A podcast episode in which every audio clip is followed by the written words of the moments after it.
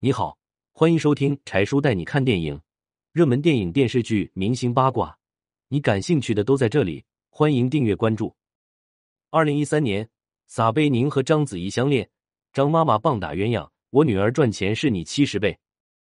二零一一年，章子怡为了宣传自己的电影，做客了撒贝宁的节目《我们有一套》。在节目上，撒贝宁一改往日主持的严肃冷静形象，变身一个激动无比的小粉丝，不断冒出粉丝崇拜偶像的话语，逗得章子怡眉开眼笑，心花怒放。本来八竿子都打不到的两个人，却在青春荷尔蒙的催动下，开始了恋爱的流程，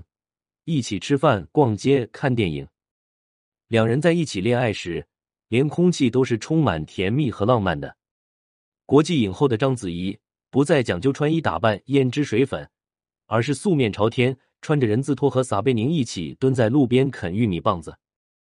一副热恋中的小女子模样，脸上洋溢着小女人的娇羞和幸福。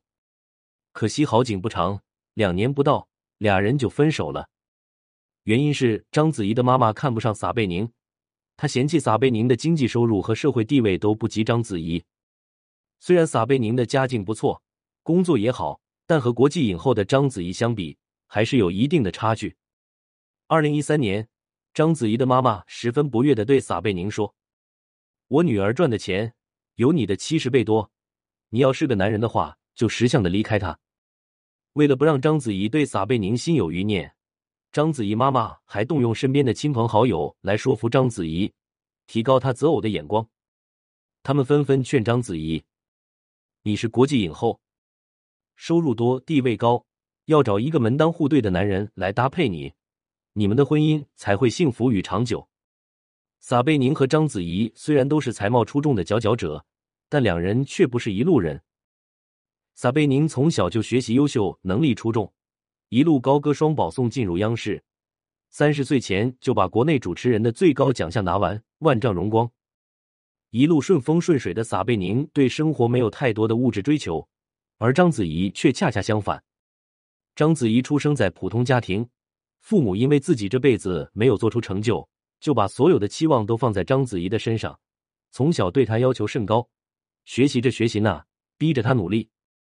而章子怡从小性格内向，学习成绩一般，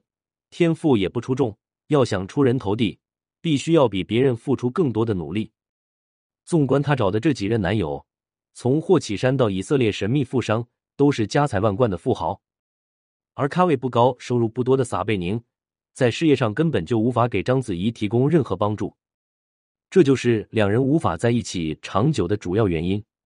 撒贝宁对章子怡来说，更像是一种困难时期的过渡，而与汪峰的结合，算是某种意义上的门当户对。男女谈婚论嫁，不管什么时候都必须讲究门当户对，